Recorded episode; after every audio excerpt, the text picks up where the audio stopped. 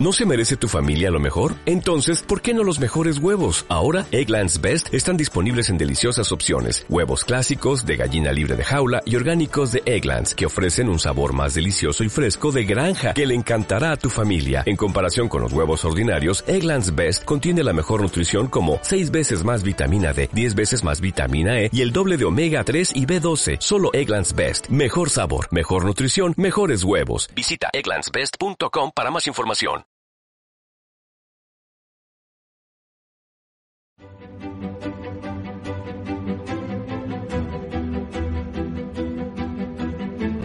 Energy Traders Consulting es un grupo empresarial dedicado a la consultoría energética. Nuestros clientes son todo tipo de empresas y entidades públicas que se planteen el ahorro energético. Nos encargamos de la implementación de su proyecto de eficiencia energética Realizamos una primera auditoría de las instalaciones y para conocer su estado actual y obtener una visión general de la situación integral.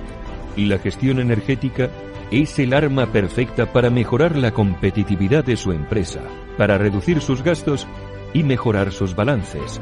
No se trata de un coste, sino de un ahorro. Además, la legislación va a exigir a las instalaciones de cierto tamaño que designen un gestor energético, entre cuyas funciones estará realizar un seguimiento de los consumos, llevar a cabo una contabilidad energética y elaborar programas de mejora de la eficiencia energética de las instalaciones. Nosotros monitorizamos su instalación en remoto y llevaremos a cabo un seguimiento que le permitirá cumplir tanto con sus objetivos de eficiencia energética como con los compromisos en materia de regulación.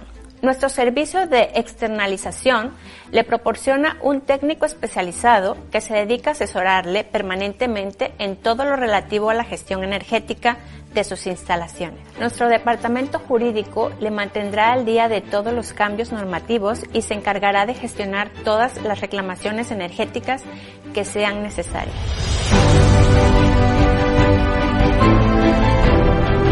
En Energy Traders Consulting nos convertimos en su gestor energético.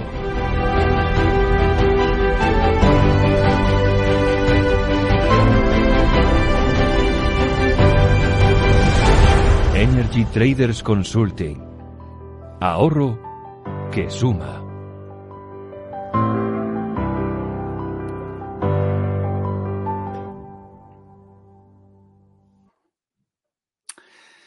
¿Qué tal amigos de Estado de Alarma? Bienvenidos a una tertulia más de sábado por la noche.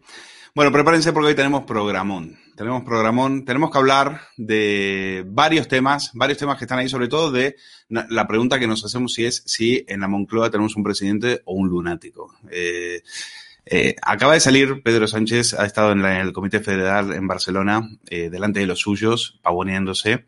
Eh, está en campaña. Los españoles están cerrando sus negocios, perdiendo sus empleos, luchando con el coronavirus muriendo como chinches, pero él está en campaña. Él está en lo importante, que es cuidar su machito y cuidar eh, que al Partido Socialista le, vaya bien en Cataluña, porque es lo único que parece que, le importa. Ha estado desaparecido durante todos estos, estos días, tampoco es que le echábamos de menos, pero eh, su reaparición ha dejado muchísimos titulares, sobre todo que eh, tenemos que agradecerle que nos haya salvado, que nos haya salvado de, no solo de la pandemia, sino también que nos haya salvado de la situación económica en la cual él mismo nos ha, nos ha conducido, ¿no?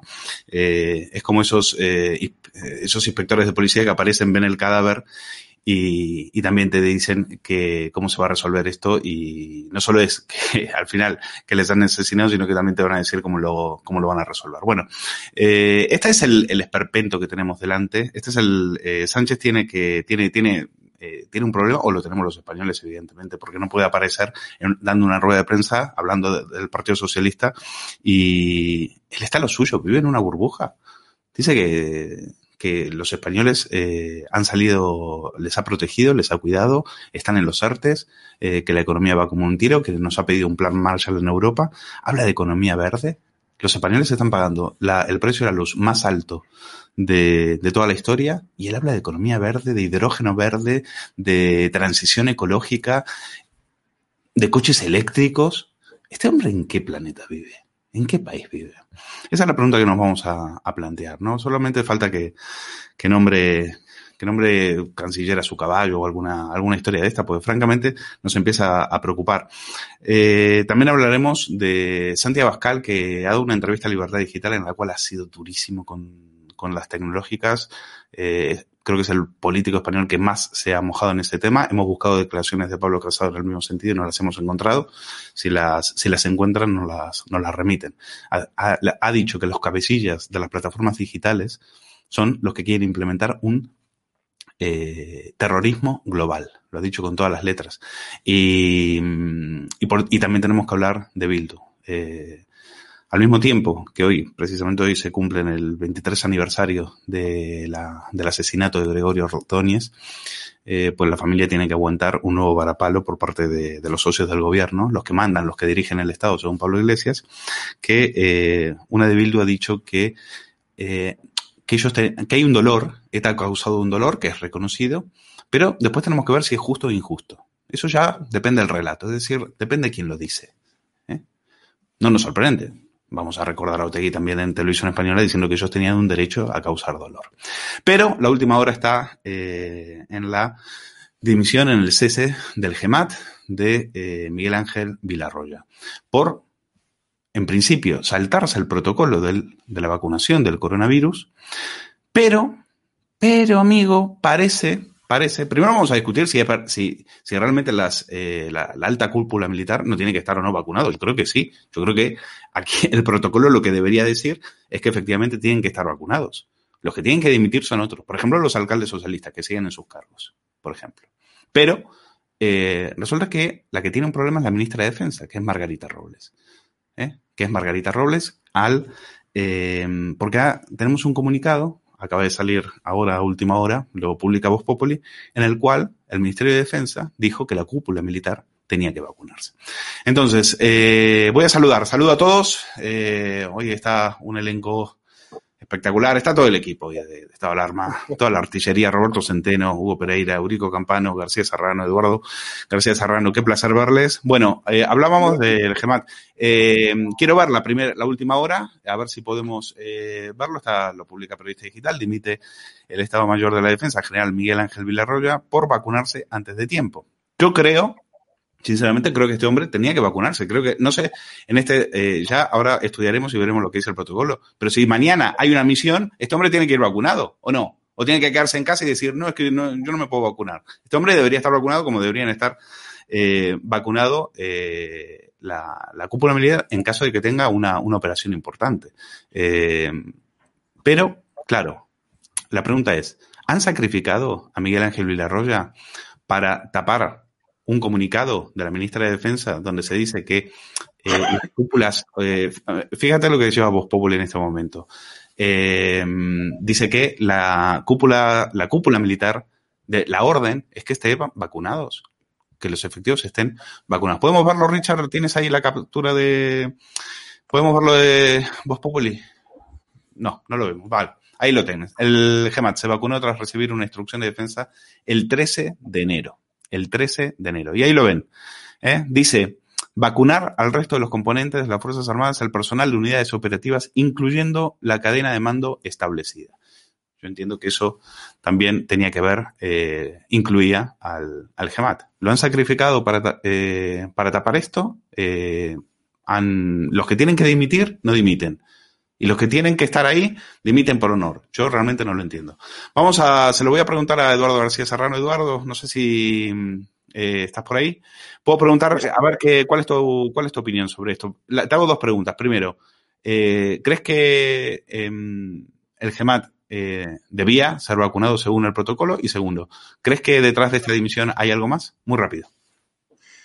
Bueno, eh, vamos a ver, eh, los militares deben vacunarse, puesto que utilizando el lenguaje que el GEMAT ha venido utilizando, que a mí me ha parecido acertado eh, en la lucha contra la pandemia, estamos en una guerra, en una guerra biológica, luego en estado de guerra los militares deben ser vacunados. En primer lugar, los que están en primera línea de fuego. Y el GEMAT no está en primera línea de fuego, está en el Estado Mayor. Los que están en primera línea de fuego son los de la UME, la Brigada Paracaidista, la Legión que son los que están dando la cara frente al virus para ayudar al pueblo español. Los tenientes generales de Estado Mayor están en el despacho. Luego, eh, según las ordenanzas militares en el ejército eh, en el que yo serví y cuya bandera eh, juré, pues deberían haber sido los últimos en vacunarse. Los primeros, los que están en primera línea de fuego. Y los últimos, los que organizan desde los despachos del Estado Mayor. Yo siempre creí, como Pedro Calderón de la Barca, que el ejército, la milicia, es una religión de hombres honrados. A mí me parece que lo que ha hecho el eh, GEMAT, pues es como si Churruca hubiera saltado por la borda eh, antes de ir al fuego eh, en Trafalgar contra Nelson. desde luego, este GEMAT no se apellida Moscardó y jamás hubiera contestado a un ultimátum del enemigo como contestó Moscardó, puede ahorrarse el plazo que me ha dado porque el Alcázar no se rinde. Contestando a tu pregunta, los militares deben vacunarse en primer lugar. Y antes que nadie dentro de la milicia, los que están en primera línea de fuego. La UME, la BRIPAC, la Legión y el Ejército de Tierra el Ejército del Aire y la Marina, que están dando la cara en primera línea de fuego. Porque si estamos en una guerra, los primeros que deben recibir la munición antivírica son los que están en primera línea de fuego, no en los despachos de Estado. Pero, las, decisiones, el GEMAT también tiene que, suponte que estamos en una guerra, el GEMAT tiene que tiene también algo que decir, de dónde esas decisiones las tiene las tiene que tomar. Si, si el hombre está eh, en un hospital con un respirador, pues ahí tenemos, ahí tenemos un problema. Sí, tenemos un problema, claro que tenemos un problema, pero uh, ¿Tú, crees que, crees que eh, él, entonces está bien dimitido? ¿Crees que él está bien cesado? Yo creo que está bien dimitido uh, en tanto en cuanto eh, ha corrido a aplicarse una vacuna que sus hombres en la trinchera de primera línea de fuego aún no han recibido y no se sabe cuándo van a recibir. Perfecto, me quedo con esa, con esa idea. Eh, Roberto, Roberto Centeno, eh, en, un, en un minuto, minuto y medio, tu opinión. Bueno, las cúpulas militares eh, se han vacunado prioritariamente por razones obvias, porque son los que dirigen. En cuanto a este caso de esta persona, bueno, pues, ¿qué quiere que le diga? Este caballero eh, manchó, ahora pensará que con esto defiende su honor, eh, porque efectivamente él ha recibido una orden de la ministra, que a ver qué hace usted, señora ministra, si usted le ordena y dimite y le acepta la dimisión, a ver cómo lo explica. Pero claro, es que este señor, hace nada de tiempo, hace unas pocas semanas, eh, ante una mm, carta enviada al rey por sus excompañeros ya jubilados, que ya no están con mando en el ejército, ¿eh? que expresaban su gravísima preocupación por la situación de España, este tío ¿eh? dijo con toda su cara ¿eh? que sus compañeros no sabían lo que decían, no sabían lo que pasaba en el ejército, pero ¿cómo coño no van a saber lo que pasó en el ejército? Se han estado ahí antes de ayer. Bueno, lo puso a caer de un burro y decir que en el ejército no están preocupados para nada con el tipo de gobierno y la deriva que está tomando España. Bueno, pues tómate tu propia medicina. Ahí tienes a los alcaldes socialistas que se han vacunado todos los que les ha dado la gana y no dimiten ni blas. ¿eh? El hecho de que tú pretendas salvar tu honor con esto, ¿eh? pues me parece ridículo porque lo perdiste el día ¿eh? que te plegaste a los deseos de este gobierno miserable y de traidores, ¿eh? diciendo que el ejército no estaba preocupado en absoluto por la deriva que estaba tomando España. Así que, eh, querido amigo, no sé dónde te mandarán, supongo que no a galeras, pero bueno, esto es lo que tú has defendido y no había ninguna preocupación. Así que, ¿qué quieres que te diga? Me alegro mucho de que tú hayas probado en tu propia carne lo que denunciaban tus compañeros y que tú vilmente negaste. Muy bien, vamos a seguimos con esta ronda rápida. Eh, Eurico Campano, eh, tu opinión al respecto. Me precio de conocer eh, algo, de conocer bastante a la familia militar, aunque solo sea por el apellido que llevo y por muchísimas otras eh, razones. Creo que ha hecho bien en vacunarse, creo que debe vacunarse. No le voy a llevar la contraria a Eduardo, que conoce también o mejor que yo a la familia militar. Yo no creo que haya que establecer un orden de prioridades. Con los medios técnicos actuales, y estamos viendo en los ejemplos, sobre todo de Alemania y de Estados Unidos, tendría que estar habiendo ahora mismo una vacunación masiva. Se pueden vacunar exactamente igual los legionarios, los que podrían estar, llegado el caso, en primera fila, que el GEMAZ, el jefe del Estado Mayor de la Armada, el jefe del Estado Mayor del Aire, a partir de ahí todo el generalato, toda la escala de jefes, toda la escala de oficiales, se podrían vacunar todos en un plazo de 48 horas. Y lo sabemos. Y ustedes lo saben, amigos y espectadores. Y el Ministerio de Defensa lo sabe. Quienes evidentemente no tienen ningún tipo de justificación, pero no quiero redundar en lo ya dicho, son todos esos alcaldes, con todos los respetos de el último pueblo de no sé dónde, socialistas, uno de Junts Pelcat, un tío en Ceuta, un consejero de Murcia, que bueno, por lo menos este ha tenido la dignidad de dimitir, este era del Partido Popular, estos mm, pues han dado un ejemplo bastante lamentable. Eh, es cierto lo que dice Roberto Centeno, creo que el GEMAN no estuvo a la altura al no haber defendido de forma suficiente o de forma alguna, en ninguna manera, a eh, sus compañeros que suscribieron aquella carta, pero voy a rematar con un argumento en el que tal vez no se caiga porque mm, las nuevas generaciones lo desconocen. ¿Cuál es el problema? Se lo voy a explicar a ustedes. Hasta coronel se asciende por el escalafón y por unos criterios estrictamente militares de antigüedad eh, y por otro tipo de méritos, digamos, derivados de la profesión del oficio interno eh, de las Fuerzas Armadas.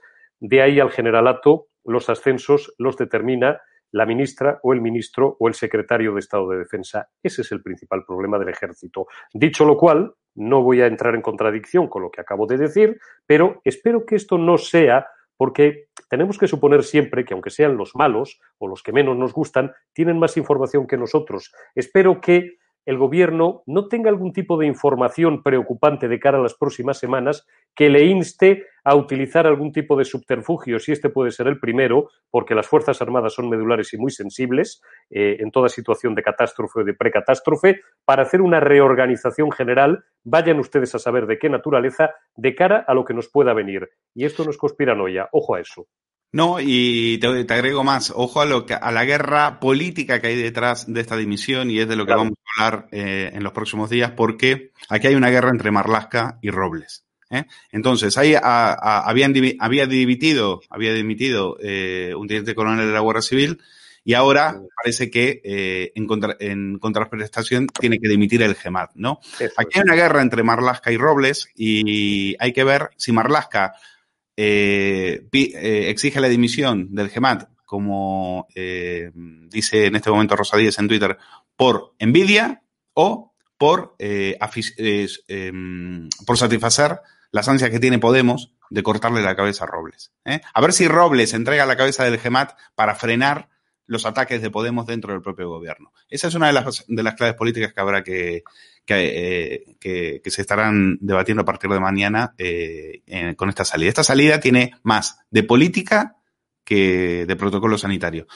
Eh, Hugo Pereira, tu opinión, rápido, así podemos seguir. Sí, rápido porque básicamente ya lo habéis comentado perfectamente. lo que es evidente es que los militares se tienen que vacunar. Pero lo que también es evidente es que aquí tenemos que establecer un orden de prioridades porque no hay vacunas para todos. Quien nos diera, ojalá que hubiera vacunas para todos y que mañana toda la población de España se pudiera vacunar. Por tanto, hay que establecer prioridades. Y las prioridades yo creo que, como perfectamente explicaba García Serrano, pues tienen que, eh, primeramente, los que están a pie de calle, los que están, digamos, librándose la vida a pie de calle, esos militares están, repito, de la UME, etcétera, que están a pie de calle, son los que primero deberían de recibir las vacunas, teniendo en cuenta, repito, que hay escasez de momento de vacunas, que hay que establecer prioridades, ¿no? Sin embargo, lo que es evidente es que a mí no me parece digamos, eh, bueno, un error fatal, ¿no? del GEMAT en este sentido, ¿no? Lo que es evidente es que lo que sí que me parece un error son todos los políticos que no se juegan la vida, nunca en la vida, ¿no? Valga la redundancia, y que, eh, por tanto, se están saltando, ¿no? Digamos, el orden de prioridades y se están bueno, pues poniendo las vacunas, tanto del PSOE como del PP, porque aquí hay de todos los colores los que se están saltando eh, las, reglas, ¿no? Y que están, que están sometiendo su autoridad. En cualquier caso, no me parece mal que los militares se vacunen, pero sí que me parece mal que el GEMAT se haya saltado esa, esa cadena, ¿no? Y yo creo que ha sido una dimisión correcta, ¿no? En cualquier caso, y con esto termino, el GEMAT, como perfectamente decía eh, Centeno, no ha sabido estar a la altura y para mí, como tú bien acabas de recalcar ahora también, Luis, eh, para mí que esto tuvo, eh, esta dimisión tuvo mucho más de política que de honor. Más que nada porque el propio Gemat, cuando, bueno, cuando comentaba su, su dimisión, ¿no? Decía que él no estaba, bueno, que él no, que él no veía que hubiera hecho nada muy malo, ¿no? Entonces, yo evidentemente creo que ha habido una orden por ahí detrás y que el GEMAT, una vez más, se ha plegado al gobierno y no ha sabido estar de nuevo a la altura. Bueno, vamos a, lo que pasó hoy con eh, Pedro Sánchez en el Comité Federal en Barcelona presentando al candidato Ilia, candidato barra ministro eh, Ilia, y em, diciendo que, eh, sacando pecho, presumiendo como, como es fiel al, al estilo de este personaje, diciendo que nos ha salvado, que ha hecho un terrible esfuerzo, que ha sido, bueno, que la pandemia nos ha puesto a prueba, pero menos mal que estaba él eh, para salvarnos, para no dejar a nadie atrás eh, y que los españoles, bueno, eh, deberíamos estar agradecidos. Escuchen. Que la pandemia no ha transformado e incluso que ha reforzado, y es el ideario progresista. Es verdad que desde el primer día el Gobierno de España se ha volcado para paliar las duras consecuencias sufridas por nuestro país. Activamos, como bien sabéis, ese instrumento constitucional, el estado de alarma, eh, sin precedentes para, frenar la propagación de la primera ola, llevando a un confinamiento total, absoluto a nuestra sociedad, a un parón de la actividad económica y laboral. Desarrollamos, entre tanto, un escudo social y también económico sin precedentes para defender a las familias, para proteger empresas, para proteger empleos. El Estado, todo el Estado, lo ha dado todo, lo que teníamos y lo que no teníamos para proteger a las familias, para salvar empresas y para salvar empleos. Hemos roto con el marco de la austeridad. Hemos demostrado que se puede responder a la crisis poniendo a las personas en el centro de nuestras políticas. Bueno, eh, Roberto, eh, hemos demostrado, saca pecho, dice que lo ha hecho estupendamente bien, que no ha dejado a nadie atrás. Yo no sé si nos toma el pelo, si cree que somos idiotas, eh, si este tío vive en otro país, eh, no sé si conoce la realidad, la gente está en las colas del hambre, eh, la industria del turismo y de la hostelería está completamente arruinada, el se eh, calcula que el 60% de esas empresas cerrarán, con lo cual sus trabajadores quedarán automáticamente en la calle, estamos de deuda hasta el cuello, próximamente veremos qué pasa con la prima de riesgo, tú conoces muy bien lo que está pasando con la economía, ¿de qué país está hablando Pedro Sánchez? Bueno, aquí estamos una vez más en, lo que llamaba el socialista Julián Besteiro en los años 30 el Himalaya de mentiras de la izquierda, pero hoy superado y aumentado a unos niveles jamás visto por Sánchez y sus secuaces. Porque que este miserable, este eh, canalla que ha hecho la peor gestión económica, eh, mm, como ahora explicaré, eh, que ha dejado tirados a millones de españoles, hay cinco millones de españoles parados hoy, ¿eh? diga estas cosas, es de jugada de guardia. Miren ustedes, vamos a las cifras para que vean el nivel de mendacidad inaudito, inaudito de este miserable, este psicópata, ¿eh? Porque eh, yo no sé si se lo cree o no se lo cree, pero es que es imposible que no se lo crea, eh, que se lo crea, porque eso es como decir que ahora se está luciendo el sol cuando es de noche. Miren ustedes, la OCDE eh, hace unas cuantas semanas publicó un estudio de los 44 países más desarrollados del mundo. La peor gestión económica de los 44 países, primeros países del mundo, la tenía España. Eso es gestionar bien la economía. Segunda cuestión. Miren ustedes, la Comisión Europea publicó también hace tres, cuatro semanas ¿eh? un, mm, un análisis en el cual la caída del el empobrecimiento de las familias españolas ¿eh? es cuatro veces superior, no solamente es el, más alto de toda la Unión Europea. Es que es cuatro veces superior a la media. ¿Cómo se puede ser tan canalla? ¿Cómo se puede ser tan miserable? ¿Cómo se puede ser tan increíblemente mendaz para decir las cosas que ha dicho cuando el empobrecimiento de las familias españolas ha sido cuatro veces mayor que la media europea. Y un 80% de las familias españolas ha perdido renta y riqueza durante el año 20 y lo va a seguir perdiendo durante el año 21. Pero es que eh, les digo más, les digo más es que, señoras y señores, otra de los, otro de los hechos. Primero, que sepan ustedes que no tenemos 3 millones eh, mil parados, como dice el INE, sino 5 millones, porque ahí no encuentran los ERTES que son ERES, ni aquellos autónomos que están cerrados, están parados y están cobrando el paro y no los contabilizan. Tenemos 5 millones de parados en este momento. Pero ¿saben ustedes lo más dramático del asunto? ¿Mm?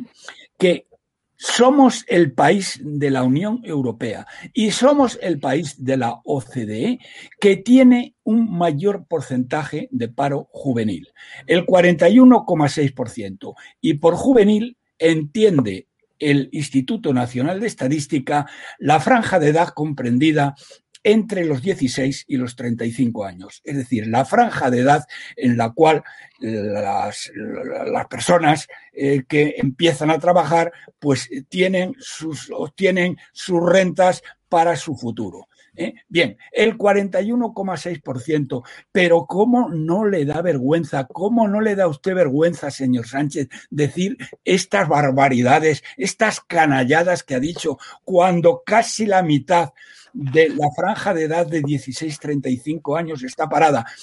Pero es que es peor todavía, señoras, si es que eh, eh, creen ustedes que puede ser peor. Es que la esperanza que tiene este 41,6% de encontrar un puesto de trabajo es prácticamente nula, porque los trabajos que se han encontrado durante eh, el año que ha terminado ¿eh? han sido trabajos ¿eh? parciales de unas pocas horas o de unos pocos días y con unas remuneraciones absolutamente miserables. Estamos en la cola del mundo desarrollado. Y ahora viene otra cosa. Son tan increíblemente inectos y tan increíblemente incompetentes que esta misma semana varias agencias de rating ¿eh? Eh, eh, ponían en duda que el gobierno de España tuviera la capacidad para llevar a cabo proyectos suficientes para aprovechar los 140 mil millones que presuntamente, porque ya lo veremos, van a venir de la Unión Europea. Y la Unión Europea ha dado una cifra ah, verdaderamente inaudita. ¿Saben ustedes, señoras y señores, que del dinero que ha entregado la Unión Europea para hacer este tipo de proyectos, que ahora va a entregar más. Solamente se ha podido emplear el 39% porque estos inectos, estos incompetentes, estos analfabetos son incapaces de hacer proyectos válidos, de, controlarlos, llevarlos adelante ¿eh? y que no eh, se lleven el dinero por otra parte. ¿Eh? Bueno, el 39%. ¿Qué han dicho las agencias de rating? Que como España no sea capaz de mejorar drásticamente, porque es el país también es que somos los, somos mayo amarillo en todo lo malo. ¿eh? En la parte económica es que es en todo lo malo, en el paro, en el crecimiento, en todo, de todo, de todo. Bien, pues mm, lo que han dicho es que si no somos capaces de llegar a la media de realización de la Unión Europea, van a bajar el rating de la deuda de España. Eso supondrá un incremento mm, impresionante de los pagos por deuda, porque otra de las cosas que han hecho estos tíos son el país que más dinero le ha pedido al Banco Central Europeo. 150 mil millones de euros le han pedido estos golfos. ¿Y saben ustedes para qué? ¿Eh? Porque han metido a 200.000 enchufados, casi 200.000 enchufados que han metido a dedo. Esos son los de los que realmente se ha preocupado esta gentuza. Porque hay que pagar, hay que pagar a la maquilladora de Sánchez y hay que pagar al medio cuartel de la Guardia Civil que está ahí delante de la casa de Pablo Iglesias y a todos sus asesores y sus ministros. Eh, Roberto, quédate porque te tengo que preguntar ahora eh, por el tema de las redes sociales. Pero quiero, quiero que escuchen ustedes a Sánchez, porque, insisto, yo no sé en qué planeta vive. Ustedes van a pagar la luz más cara de Europa. Ustedes van a pagar unas facturas, unos recibos de luz y unos recibos de gas eh, que les van a dejar tiritando. Muchos, muchos eh, españoles no pueden encender la calefacción en pleno invierno, ya lo hemos visto después de la nevada.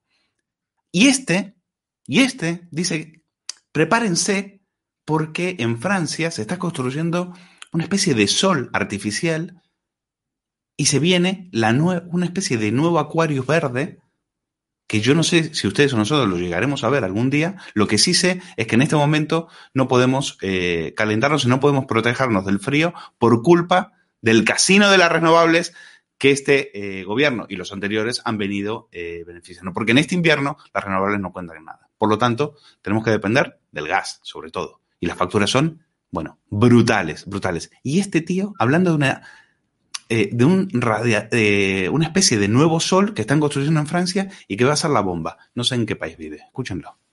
Mirad, no muy lejos de aquí se está gestando uno de los mayores acontecimientos tecnológicos de la historia de la humanidad en el sur de Francia, es decir, a, muy pocos kilómetros, a 500 kilómetros de Barcelona, avanzan sin descanso en unas obras de un proyecto que habréis visto en los medios de comunicación, que es el proyecto ITER, ¿no? el reactor termonuclear experimental internacional. Bueno, este es un proyecto cuyo objetivo, para aquellos que, no lo conozcáis, es generar energía por fusión nuclear, eh, un proceso que se produce en el mismísimo Sol. Es decir, es un cambio de paradigma absoluto sentando las bases de una producción energética sostenible, potentísima y autosuficiente. Bueno, ha hablado de hidrógeno verde, ha hablado de que los españoles están comprando coches eléctricos, eh, ha hablado de transición ecológica, ha hablado de la digitalización, habla de un mundo, de un mundo que, eh, que nos, va nos lo va a traer él como si fuera eh, una especie de nuevo Mesías. Mientras tanto, aquí la gente se está quedando sin empleo, la gente no llega a fin de mes y la gente no tiene con qué pagar las facturas. Insisto, no sabemos, nos preocupa en qué mundo vive Calígula Sánchez. Eduardo García Serrano, eh, puedes quedarte muy tranquilo porque en Francia están construyendo un sol artificial y eh, el mes que viene la, luz va a salir gratis. Con energía termonuclear. Y esto nos lo anuncia como una epifanía el secretario general de un partido, como es el PSOE, que cerró todas las centrales nucleares de España y que llevó a este pueblo de borregos, en el que hay más imbéciles que aceitunas, que ya es decir, ¿eh? al convencimiento de que la energía nuclear es malísima, es peligrosísima y que si manteníamos en funcionamiento nuestras centrales nucleares, pues eh, eh, Hiroshima y Nagasaki nos esperaban a la vuelta de la esquina. Con lo cual, Felipe, eh, González y subsiguientes han ido cerrando, una detrás de otra, las centrales nucleares que teníamos. A cambio del cierre de las centrales nucleares, le estamos comprando la energía a Francia, que la produce con centrales nucleares y que nos la vende a precio de oro porque al tonto siempre le sale todo mucho más caro que al inteligente. Este es Pedro Sánchez, que vive en esa factoría Walt Disney, ¿eh? mm, que ha fabricado la única neurona que tiene eh, vigente en la oquedad de su cabeza, y mientras vive en ese mundo, empobrece lleva al hambre y lleva a la decisión de Sofía que hoy se está tomando en eh, la inmensa mayoría de los hogares españoles, si enciendo la calefacción no puedo ir a Mercadona. Si voy a Mercadona no puedo pagar las facturas de eh, el coche, el alquiler, el colegio, con lo cual a fin de mes, si es que llego, lo hago gracias a la pensión del abuelo, al que tengo en una residencia o en un hospital enchufado a un respirador.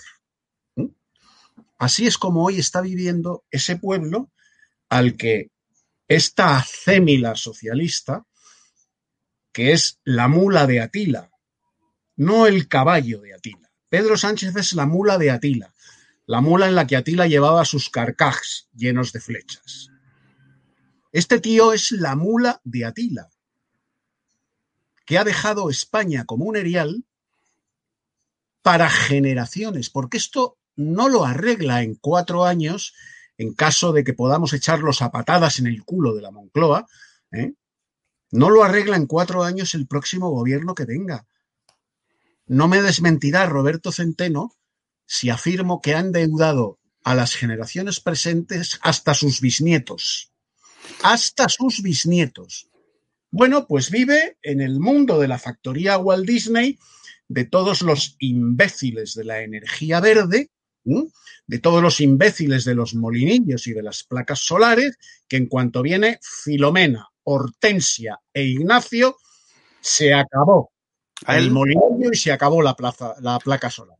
A él le da exactamente igual porque eh, presume, saca pecho como un pavo real de haber eh, doblegado el pulso a Europa y que Europa haya tenido que hacer un plan Marshall para eh, salvarnos a nosotros. Eh, un dinerito que, por supuesto, si ustedes creen que va a ser, va a servir para, como, la, como el reactor termonuclear, para que usted pague más barata la luz, no, usted en enero va a pagar un 25% más la luz. Y Sánchez lo que le promete es, no se preocupe, que eh, Greta Thunberg y y su banda nos van a ayudar a que dentro de eh, 100 años la factura de la luz baje un poquito, ¿eh? gracias al, al, reactor termonuclear. Mientras tanto, como explica Eduardo García Serrano, seguimos haciendo el idiota comprando la electricidad a Francia, eh, que es un país que la produce por centrales nucleares. Porque nosotros somos tan guay, tan verdes, tan sostenibles, ¿eh? que eh, tenemos que vivir de la energía de otros, que sí las producen.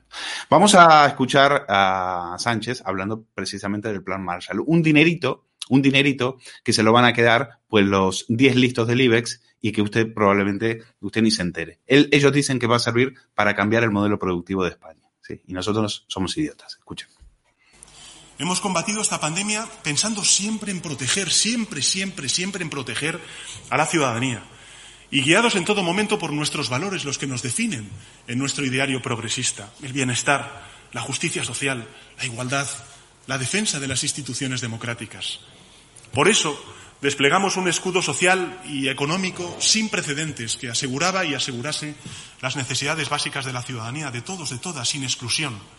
Por eso protegimos y seguimos protegiendo a los trabajadores y trabajadoras afectados por los confinamientos, por los cierres temporales de las actividades económicas a través de los ERTES, a los autónomos, con ayudas y créditos inéditos hasta el momento. Por eso se suspendieron los desahucios, por eso se facilitaron moratorias en el pago de hipotecas de alquiler, por eso nos desvivimos para que Europa, como bien antes comentaba Miquel, venciera resistencias, tabúes y desplegara un nuevo plan Marshall acorde con el desafío y la envergadura que tenemos por delante. Nuevo plan Marshall, un dinero que si viene vendrá dentro de muchos meses y que, insisto, que se lo van a, se lo van a repartir y van redondo y 10 eh, listos del IBEX. Eh, habla Sánchez de que él no ha dejado a nadie atrás pues que se dé una vueltita por las colas del hambre, que se dé una vueltita por las iglesias, que se dé una vueltita por Madrid y vea los cientos y cientos de miles de negocios que han cerrado. ¿En qué país, insisto, nos preocupa Calígula Sánchez? ¿En qué país vive este lunático? Eurico Campano, ¿estás ahí? ¿Qué te parece? Vive en Matrix, vive en una realidad paralela. Me ha gustado el, el titular que le has dado al programa de esta noche. Recuerdo, porque aunque no llego humildemente al, al, al, nivel de Eduardo García Serrano, pero algo nos ha interesado la historia de Roma, creo que era Suetonio el que en su celebérrima Vidas de los Doce Césares, muy recomendables, Decía de Calígula, que por lo demás fue un emperador que duró muy pocos años, duró cuatro años, murió asesinado a los 29 años entre una orgía de escándalos sexuales, bélicos, de corrupción, de depravación, etcétera, etcétera.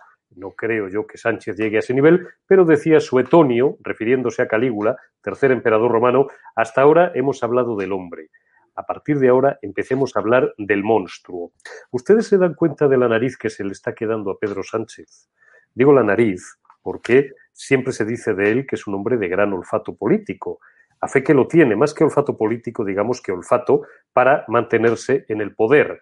A él le da en la nariz y cuando a Pedro Sánchez se le pone algo en la nariz es porque probablemente tiene mucha más información que nosotros, que estamos en condiciones de superar esta tercera ola, que vamos a salir más fuertes. Esto ya lo hemos oído, tranquilos, no voy a seguir con las referencias olfativas. Esto ya lo hemos oído antes. Miente, efectivamente, claro que miente, por eso se le está quedando así. Cuando bien dices, Luis, que dice que no ha dejado a nadie atrás, que se han dado ayudas a los autónomos, es mentira. ¿Cuántos de vosotros, amigos espectadores, sois autónomos? ¿Qué ayudas habéis recibido? ¿Qué beneficios fiscales, qué moratorias fiscales, qué aplazamientos fiscales, qué fraccionamientos fiscales habéis eh, recibido de María Jesús Montero? Ni el primero, solamente, eh, bueno, un aplazamiento de un mes o de seis meses eh, sin intereses, pero que luego tenías que devolver de golpe cuando no habías podido todavía generar la liquidez suficiente para hacer frente, por lo demás, a esos recibos que se te habían ido acumulando los meses previos.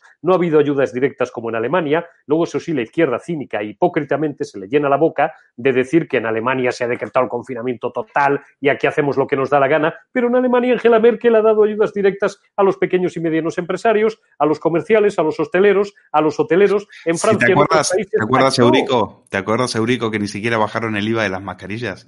que encima les engañaron a los españoles diciéndole que era porque Europa no se los dejaba y Europa ya había dicho que sí. Es decir, ¿cómo puede venir este, este tío a decir que realmente nos han protegido, nos han, han estado con nosotros, si ni siquiera se atrevieron a bajar el IVA de las mascarillas, mientras lo bajaba Portugal, lo bajaba Francia y lo bajaba Italia? En un, estamos hablando de un elemento de primera necesidad en un momento de pandemia. En un momento estamos hablando de un mentiroso compulsivo. Bueno, eh, quiero la reflexión de Hugo, Hugo Pereira. Hugo, rápidamente. Eh, Nada, muy rápido. Me preocupa, eh, de verdad, me preocupa la salud mental de este hombre. Es decir, ¿en qué país, o sea, a quién tenemos hoy al mando? Porque el país que ha reflejado, el país del que habla, o sea, parece que esto es jauja. Parece que estamos estupendamente. Yo no sé si este tío se ha enterado, ha visto cuántas personas hay en el paro y cuántas personas hay en el ERTE. Yo no sé si ha salido a la calle y ha visto. Probablemente no, porque está encerrado ahí en la Moncloa y no pueda salir. Eh, hoy le han metido por teleconferencia ahí en, eh, bueno, lo, han llevado a Barcelona o a donde sea para presentar a, eh, a, Ilia. Me, me, preocupa realmente porque nos está llevando a la ruina a pasos acelerados. Mira, Luis, eh, Pedro Sánchez dista mucho de ser una persona tonta. Es demasiado inteligente y se ha dado cuenta que en España hay gente que compra su discurso, hay gente muy sectaria, hay gente que va a votar así, va a votar así, o sea, se tapa los ojos, se tapa la nariz, se tapa los oídos, se tapa todo, ¿no? Y va a votar a Pedro Sánchez, ¿no? Se ha dado cuenta que hay, digamos, una forma de hacer política, es un discurso muy fácil, un discurso populista como el que nos tiene acostumbrados Pedro Sánchez y Pablo Iglesias desde ya hace muchos eh, mucho tiempo, ¿no? Y se ha dado cuenta de eso, que tiene, o sea, ningún político, ningún político dice algo que la gente no le va a comprar, ¿no? Entonces, evidentemente, Sánchez se ha dado cuenta de que tiene ese público, ese público ignorante, ese público sectario, ese público que, repito, va a votar con los ojos, oídos, eh, nariz y todo tapado, ¿no? Lo que es evidente es que los datos no engañan.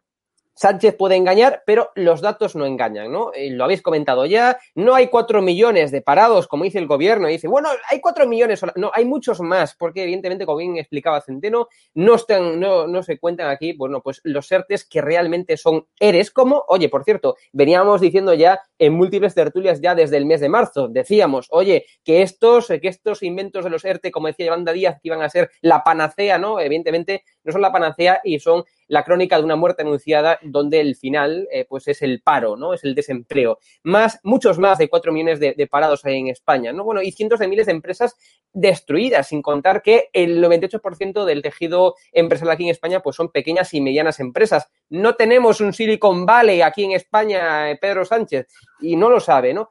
Pero repito, no es que esté en Marte, no es que esté en Matrix, es que es una persona muy inteligente y se ha dado cuenta que aquí en España hay verdaderamente personas ignorantes, personas muy sectarias que le van a comprar su discurso facilón, mientras él, bueno, pues está recluido en la Moncloa, se rasca los huevos ¿eh? y hace, bueno, pues estas políticas fáciles y sencillas que están alejadas de toda realidad. Bueno, eh, no, me estaba acordando de cuando él habla del, reactor termonuclear, que se lo digan a los tremendos que ah. tardan no sé cuántas horas en, ir en ese tren del siglo XIX para llegar a Madrid. Es decir, eh, el, tío está, el tío cree en una, en una energía que es absolutamente experimental, experimental. Claro. Pero es que le compran ese mensaje. Es que el problema es la gente que le compra el mensaje que el tío es muy inteligente, que sabe que hay gente ignorante en España, que hay gente sectaria que le compra ese mensaje. El problema es la gente. O sea, yo no me creo con este de presidente ese tío. Bueno, eh, por cierto, en Galicia lo mismo. En Galicia algún día llegará el AVE. Eh, pero, nunca. pero nos, eh, tranquilos porque en poco tendréis energía termonuclear mientras estáis pagando la luz más cara.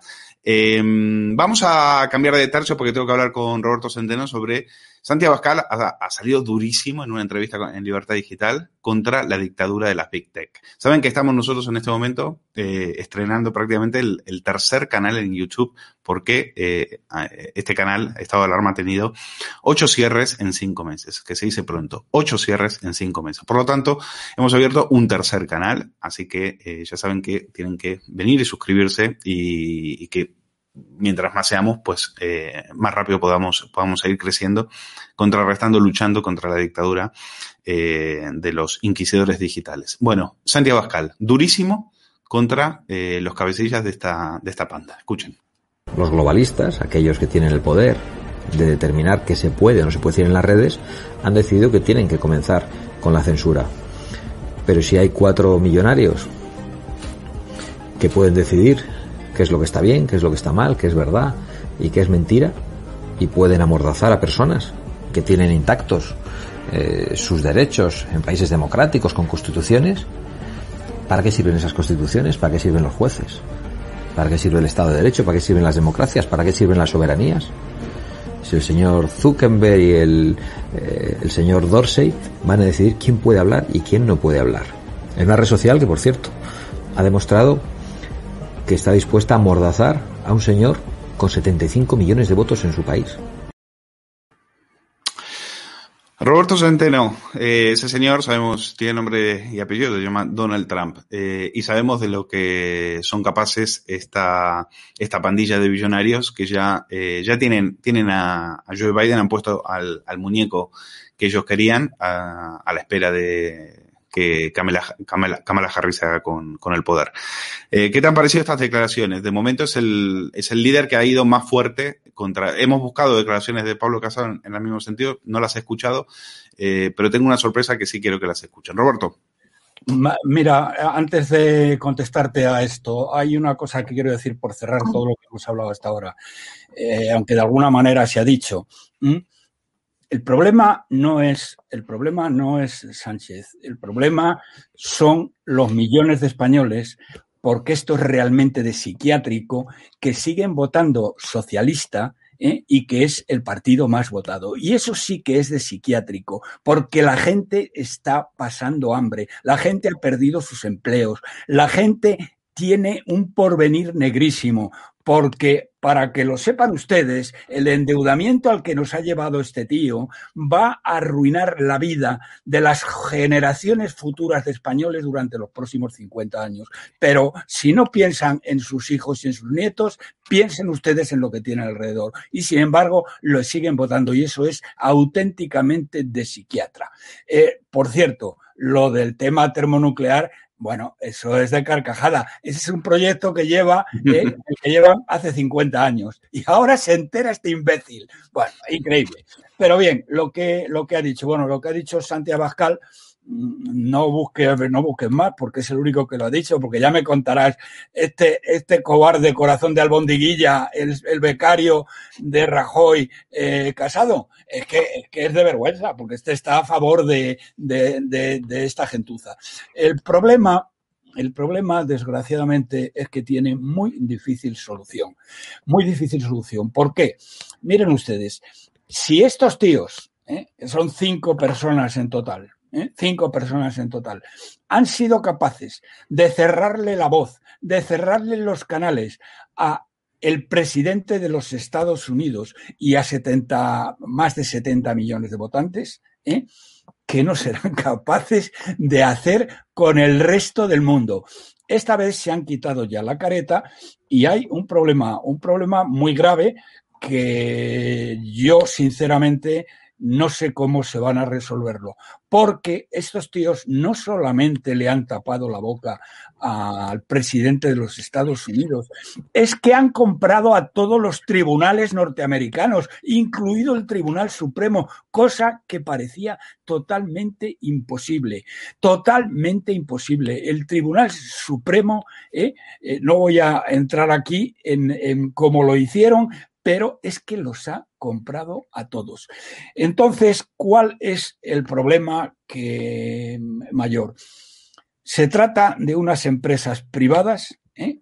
que tienen unos canales de distribución y por lo tanto ellos no son gobiernos y por lo tanto ellos pueden decidir quién las utiliza, qué es verdad, qué es mentira, a quién le cortan, a quién no le cortan y hacer lo que les dé la santísima gana. La única posibilidad que tendrían es que eh, por la ley antimonopolio, eh, acabaran troceándolos, que es lo que tenía que haber hecho Trump y ha perdido cuatro años cuando podía haberlo hecho y haber hecho añicos Google, haber hecho añicos Facebook, haber hecho añicos Amazon, etcétera, etcétera, etcétera.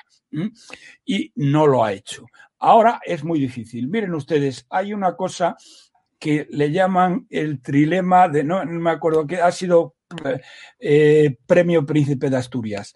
Globalización, democracia y soberanía nacional son tres cosas incompatibles. Por lo tanto, el globalismo es quien lleva ahora mismo la ventaja. No sé lo que va a hacer Rusia, no sé lo que va a hacer China, pero a estos tíos de momento no hay manera de meterles el cuerno. Y dice, es que, mm, dice Santi, estados soberanos. Bueno, no se refiere a España, porque España ya me contará. Pero es que en la Unión Europea, en la Unión Europea, en el Parlamento Europeo, ¿eh? la mitad de los, la mitad de los parlamentarios, vamos, la mitad de los altos cargos de Bruselas, no los parlamentarios que son unos mindundes que no mandan nada ¿eh? y votan lo que les dicen. No, la mitad de la gente que manda en Bruselas ¿eh? está a sueldo de Soros. De Soros y de Bill Gates. Entonces, yo soy muy negativo respecto a lo que pueda ocurrir, porque esta gente nos lleva a una versión moderna de los siervos de la gleba, donde lo primero que van a intentar es empobrecernos totalmente y para ello van a hacer desaparecer el dinero. Bueno, pues Roberto, Trilema de Roderick se llama. De Roderick, Trilema de Roderick, exactamente. No me salía la palabra. Globalismo, democracia y soberanía nacional son incompatibles, no se pueden conseguir simultáneamente. Yo diría que el globalismo es incompatible con la democracia y, por supuesto, con la soberanía nacional. Roberto Centeno. Un placer, como siempre, tenerte. Gracias por estar con nosotros.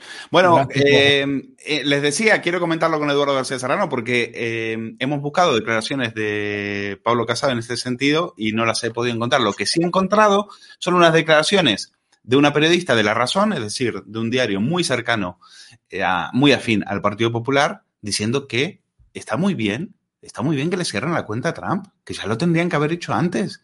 Bueno, hasta una periodista de izquierdas se atreve a, regañarle y decirle, oiga, que hay una cosa que se llama libertad de expresión. Qué momento bochornoso, por favor, escuchen.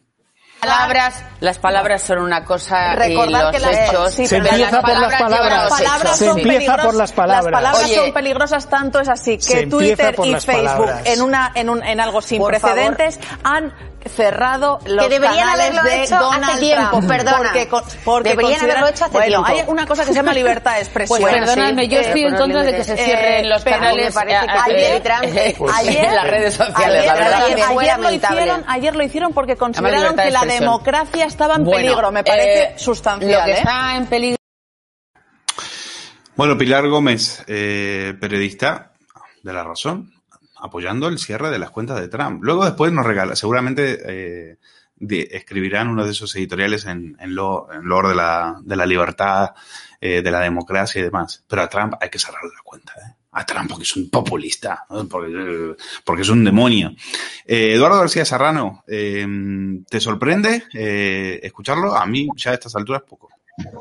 No, no me sorprende en absoluto porque estamos viviendo el triunfo de los Illuminati y el triunfo final del poder global de la masonería universal. Y que nadie vaya a decir, vaya, el conspiranoico. No, no, vamos a ver. Lo que se ha hecho con Trump es el éxtasis de aquel oxímoron que establecieron los jacobinos en 1789 y que significa el principio, el inicio del triunfo global de la, de la masonería, que es aquel oxímoron, repito, brillantísimo en su exposición, estableceremos la tiranía de la libertad. Hoy estamos viviendo eso exactamente. El globalismo establece la tiranía de la libertad. Y la prueba de que esa tiranía de la libertad, la prueba empírica de que la tiranía de la libertad ha triunfado gracias al globalismo, que es su principal herramienta, es lo que dice esta descerebrada en ese programa y además lo dice sacando pecho. Cortarle la voz, la expresión y la palabra al hombre más poderoso del mundo a través de una medida absolutamente tiránica, acabar con la libertad de expresión a través de una medida y de una herramienta absolutamente tiránica, es defender la democracia.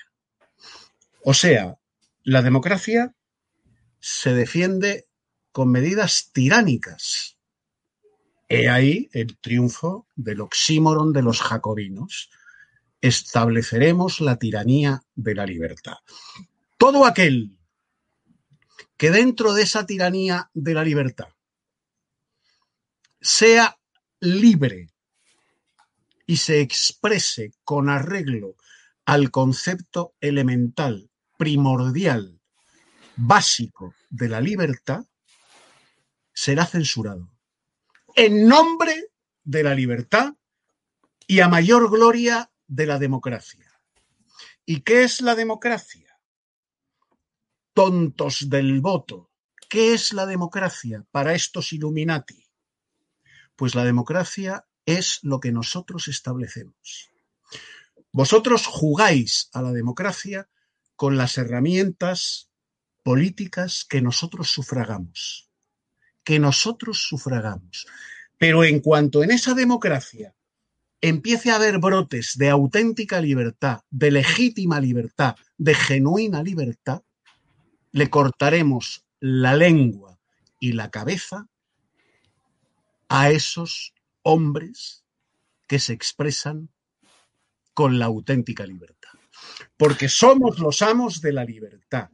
Y para defender esa libertad globalista establecemos una tiranía, una censura no conocida por el mundo, ni siquiera en los tiempos de la Inquisición. Ni siquiera en los tiempos de la Inquisición. Y sobre todo, Eduardo, en esa, eh, ese espejismo de creer eh, que porque hay un partido de la oposición, pues también hay una también hay una real democracia, ¿no? Cuando en realidad el partido de la el, partido de la oposición, como hemos escuchado en esta periodista, pues también está en el, en el mismo ajo, también está en el mismo negociado. Eh, bueno, por eso lo traje, por eso quise traer este corte, para que vean que también hasta la disidencia puede ser controlada. Em, vamos a cambiar de tema. Quiero hablar del tema de Bildu porque hemos escuchado en el correo. Fíjense estas declaraciones en el correo de eh, una dirigente de Bildu diciendo que el daño causado por ETA está reconocido. Que fuese o no injusto depende de cada relato. Esto lo ha dicho Madeleine Iriarte, portavoz de Bildu en el Parlamento Vasco. Insisto, dice, hace estas declaraciones se conocen 23 años después del asesinato vil de Gregorio Ordóñez. ¿Mm? Y desde aquí le mandamos un saludo a toda su familia, a su hermana Consuelo, que es la presidenta de Covite y que hace un trabajo extraordinario luchando por, para que no se olviden eh, de las víctimas del terrorismo. Bueno, eh, nos sorprende, estos son los socios de Pedro Sánchez, estos son los que dirigen el Estado. Nadie es que se escandalice. Escuchamos a Arnaldo Tey en televisión española diciendo exactamente lo mismo. Escuchen. No, no se preocupe, yo le contesto. Mire, yo escribí un libro en la cárcel que se titula El tiempo de las luces, alguien puede repasar lo que digo en la página 201 lo escribí hace ya algunos años, en las que digo que lo siento de corazón si en alguna ocasión yo como portavoz, y hablaba en nombre de todos los portavoces de la izquierda Berchale, habríamos generado más dolor a las víctimas del necesario o del que teníamos derecho a, hacer. Y por lo tanto eso se fue interpretado. con, el, con el dolor ya es suficiente, ¿no? ¿no? ¿no? sé si hay más del necesario. Bueno, yo, yo, yo entiendo que ustedes necesitan hacer hoy un tipo de entrevista para pedir perdón porque me están hoy, eh, digamos, entrevistando. Pero pues sí.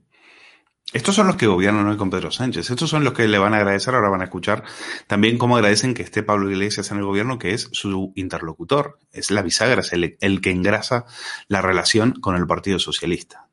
¿Cuántos sirvan estas declaraciones en memoria de todos los socialistas que han sido asesinados por eh, la banda terrorista que hoy es la que presume de, de ir a Madrid a tumbar al régimen?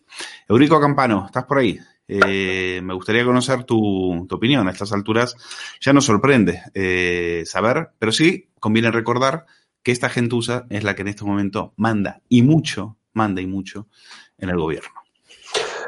La autocita siempre es una horterada y de pésima educación, pero yo le recomiendo a nuestros amigos y espectadores de estado de alarma, si alguno no lo ha hecho, que busquen en el histórico del, del canal la entrevista que tuve el honor de hacerle a mi amigo Jaime Mayor Oreja, el mejor ministro del Interior que ha tenido la democracia en los últimos 43 o 44 años, en el que explicaba perfectamente algo que muchos que vivimos muy de cerca, eh, aquellos años de plomo etarras, aquellos años en los que ETA asesinaba más de 100 personas al año, que no se olvide, cómo todo esto parte, la última fase porque esto viene de décadas atrás, pero la última fase de un plan, según explica Mayor Oreja, urdido entre Zapatero y ETA. Voy a decir la ETA, porque como bien repite nuestro buen amigo Federico Jiménez de los Santos, por lo visto les crispa y les saca de quicio que les llamemos la ETA, en vez de llamarles ETA. Pues ese plan que, según Mayor Oreja, suscribieron en 2004 la ETA y Zapatero, es el que nos ha ido llevando por fases hasta aquí, y del que no se separó milimétricamente ni un ápice el primer y el segundo gobierno de Mariano Rajoy, acaudillado en el Ministerio del Interior por un señor que se llamaba y se llama Jorge Fernández Díaz, que se reunió más de tres horas en sede del Ministerio a las pocas semanas de tomar posesión con Zapatero y de cuya conversación nunca fuimos informados los españoles. Todo parte también de aquellas 192 personas que tuvieron que perder la vida en un atentado terrorista nunca esclarecido en realidad, aunque se nos ha mm, intentado cerrar la boca mil veces diciéndonos que la verdad judicial estaba esclarecida y que sirvió, y estoy diciendo exactamente lo que quiero decir, para que el Partido Socialista accediera al poder. Y me refiero simplemente a una mera relación de consecuencia a raíz de lo que pasó. No entró en quién pudo ser el instigador. Cuidado a los chavales que se dedican a grabar y a los amigos de buscarle las vueltas a lo que se dice para las querellas. Soy muy consciente de lo que estoy diciendo. Peso y mido cada palabra. Ese plan que se ejecutó en los primeros años del gobierno Zapatero hasta el final y que siguió milimétricamente, pregúntenle, por ejemplo, a Paco José Alcaraz, que lo sabe muy bien, y a tantas y tantas víctimas, es el que ahora ha llevado, de paso dicen que terminaron con ETA, es mentira.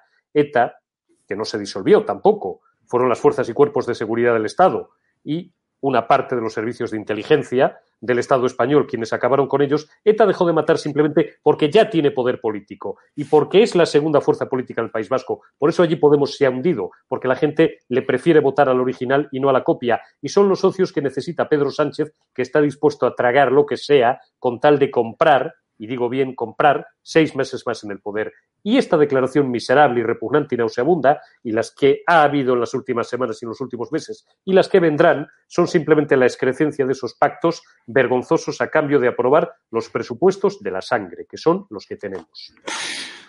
Esto está pasando, estos son los socios del gobierno, mientras Pedro Sánchez nos promete eh, energía de un eh, reactor termonuclear que, como decía Centeno, hace 50 años que lo están intentando hacer y no le sale.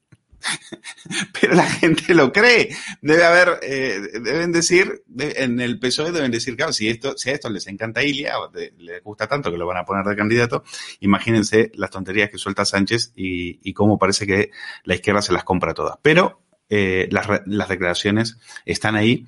Y ahora van a decir, bueno, es que Bildu, Bildu condenó la violencia. Ya hemos visto. Merche Espirúa, otra, eh, otra diputada de Bildu, la, otra vez la han pillado recorriendo las cárceles, juntándose con los, con, los etarras más sanguinarios. Después dicen que ellos no tienen nada que ver con él. Después se ofenden cuando dicen que, que son los herederos de la ETA. Pero seguro que va a salir el, el tonto a las tres eh, que tienen en las televisiones para decir que eh, no, que Bildu, Bildu, Bildu ha condenado la violencia. Por supuesto, escuchan la presencia de Bildu. Cada uno eh, puede hacer lo que quiera. A la vuelta de la esquina. Exigen una prueba de sangre, una prueba de pureza a la izquierda. Quiere que se, que se suicide la izquierda para que ellos gobiernen. Es, es divertidísimo. sí, claro, hace años, hace años es todo. ETA ya dejó de matar hace años también, ¿eh? No, solo, solo mataron a 900 españoles. Y además, no pasa nada, hombre. precisamente en el pacto de gobierno que llegó con Bildu, por el que tenía dos consejerías, llegó a un acuerdo y le exigió a Bildu condenar explícitamente la violencia de ETA. Un documento firmado. Ahora bien, si en ese lado o en este o en cualquiera dicen que Bildu no ha condenado la violencia de ETA, estarán mintiendo. estarán mintiendo. Estarán mintiendo. Bueno, no es que estemos mintiendo, es que a ti te desmienten directamente los dirigentes de Bildu, diciendo que nosotros no tenemos que condenar la violencia. Hay un daño que teníamos derecho a hacer. Hay un daño reconocido que puede ser justo o injusto según lo mire. Ya ha tenido que salir el PSOE a decirle todo el daño que habéis hecho es injusto. El mismo PSOE, sus propios eh, socios son los que han tenido que salir a desmentirle. Y este por las televisiones diciendo que Bildu, eh, que Bildu ya condenó la violencia. Bueno, para eso está, para eso lo llevan a las televisiones. Hugo Pereira. Me parece. Muérdete, la lengua, por favor. Muérdete la lengua. Sé que te he puesto, sé que te he puesto ahí. Es que, por favor, Luis, me pusiste al peor de la casa. Pero. es que, también que comentar las palabras de este, de, esta, de este ser, ¿no? Porque persona no creo ni que sea persona, este, esta persona. Bueno, lo que sea. Eh, este es un mensaje para Antonio Maestre, ¿no? Eh, ETA, ETA, evidentemente, eh, es, o sea, Bildu es ETA y es evidente, no hay la menor duda, ¿no? Y como siempre digo, los datos, lo que ocurre en la realidad, pues siempre, evidentemente, eh, contrasta con lo que dicen todos estos progresos, por ejemplo, Antonio Maestre, ¿no? Repito, mensaje para Antonio Maestre. Tres de los 22 parlamentarios de Bildu han pisado la cárcel por pertenecer a ETA. Sin ir más lejos, el propio líder, Otegui, ¿no? Eh, cuando aún hace muy poquito el Tribunal Supremo ordenó repetir el juicio por pertenecer a la organización terrorista ETA. ETA también integra a Sortu, la marca sucesora de Batasuna ETA.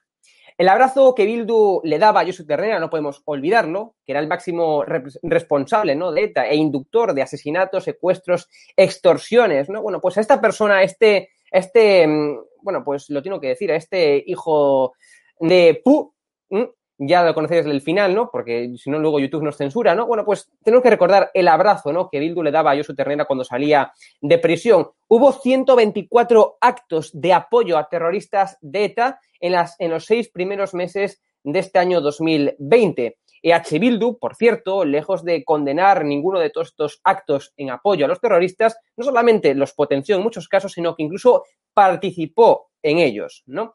Además, también en los últimos años se han celebrado ni más ni menos que 95 actos de reconocimiento y homenaje a más de 90 etarras, 15 de ellos, por cierto, condenados por asesinato, es decir, por haber matado a personas e incluso, en muchos casos, civiles e incluso, repito, en muchos casos, niños pequeños, como por ejemplo en el año 2003, que mataron a la última niña de ETA, ¿no?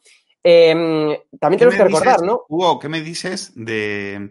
Veíamos una, esa información de OK Diario en la que decía que Bildu reconoce que la presencia de, iglesias facilita unas relaciones más fluidas con el gobierno. Yo me acordé de esa información del diario El Mundo del año 2014, que la vamos a ver ahora, en la cual se decía que Pablo Iglesias ayudó a la red de apoyo a los presos de ETA, ¿eh? a la ilegal Herrera. Es decir, el teléfono que tenían, ¿eh? el móvil y el correo que tenían era nada más y nada menos que el de Pablo Iglesias. Em, Iglesias es en este momento el que engrasa las relaciones entre el Partido Socialista y, Bildu. No por nada hemos, eh, eh, escuchamos a Iglesias, y eso lo contó Periodista Digital antes que nadie, eh, en una rico taberna elogiando a la ETA. Y estos son los que están mandando ahora. Estos son los que están mandando ahora. Y, realmente qué vergüenza qué vergüenza que el Partido Socialista en este momento haya, eh, esté salpicando la memoria de, la memoria de sus muertos, la memoria de los propios socialistas a los cuales han, eh, han asesinado.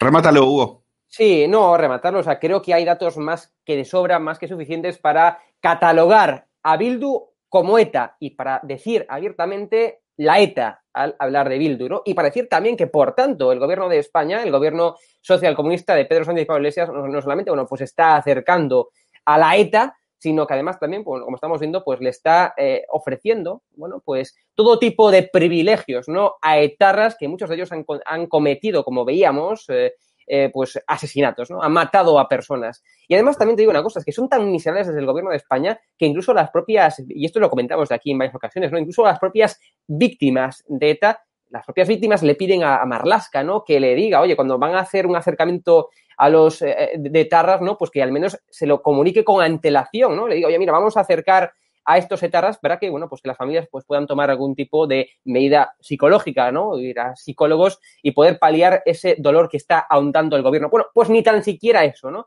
Marrasca la avisa con horas de antelación. Son una panda de miserables y creo que no hay duda alguna de que Bildu es la marca política de, ETA, ni más ni menos, ¿no? Y que, como perfectamente decía mi gran amigo Eurico Campano, ETA dejó de matar porque ya no le compensaba, porque hacía el balance de coste y beneficio y no le compensaba porque le permitieron entrar en la política, le permitieron mandar en las instituciones, no le compensaba matar, por eso dejó de matar, no porque reconocían el dolor, no porque fueran gilipollas, no, porque no le compensaba matar, ni más ni menos, porque hacían el balance de coste y beneficio y le salía la cuenta en negativo, no le compensaba porque le permitieron entrar en las instituciones ni más ni menos, ¿no? Y bueno, pues es un miserable, ¿no? Antonio Maestre, uy, ya alarmé, mañana tengo una denuncia. Es un miserable Antonio Maestre por defender lo indefendible. Se puede ser pero no defender pero no defender lo indefendible. Mañana tengo una denuncia. Ya. Son palabras miserables, palabras miserables. Efectivamente. Antonio Maestre. En realidad, que no sé si denotan eh, precisamente ignorancia o maldad. Eh, esa, es la, preocupación. En todo caso, eh, no te preocupes que las, las, va a cobrar y bien cobradas. ¿eh? Eso, eso, el problema con el precio de la luz, con la factura de la luz no lo, no lo tiene. Nosotros sí que estamos esperando el reactor nuclear de, de Pedro Sánchez, pero él ese problema no, no lo tiene. Pues les quiero agradecer a todos. Gracias a Eurico, a Eduardo García Serrano, a Hugo Pereira por haberme acompañado esta noche. Eh, estamos en el canal Estado de Alarma 3, con lo cual, gracias a todos los que habéis estado ahí eh, acompañándonos, así, comentándolo. Eh, tenemos que crecer, tenemos que hacer crecer este, este canal, este nuevo canal, hasta que YouTube nos censure, nos cierre y tengamos que abrir otro. Y ya después esperemos que la plataforma Estado de Alarma esté próximamente operativa. Así que gracias a todos, gracias a ustedes por estar ahí, gracias a Richard por la mm, realización. Cuídense, hasta la semana que viene. Muy buenas a todos, esto es Estado de Alarma. Hoy estrenamos este programa por YouTube de media hora de duración. Estaremos de lunes a jueves a partir de las ocho y media de la tarde. Y este programa nace porque al igual que tú estás cabreado con ese gobierno central que podría haber hecho mucho más contra el coronavirus que ya se ha llevado cerca de 3.500 personas por delante, ese gobierno que nos mintió, que nos dijo que solo iba a haber un contagio y que podría haber actuado antes, viendo la que estaba cayendo con la pandemia tanto en China como en Italia, pues hemos decidido montar esta plataforma de libre expresión ante los intentos del gobierno central de usar ahora los minutos de televisión pública que acaparan para lanzarnos desinformación y propaganda. Por eso desde aquí vamos a desmontar sus mentiras, vamos a daros la verdad y vamos a apoyar a los profesionales sanitarios, a la fuerza y cuerpo de seguridad del Estado y a esa población civil que vive confinada, que vive aislada y harta de ver al vicepresidente del gobierno saltándose la cuarentena hasta en tres ocasiones.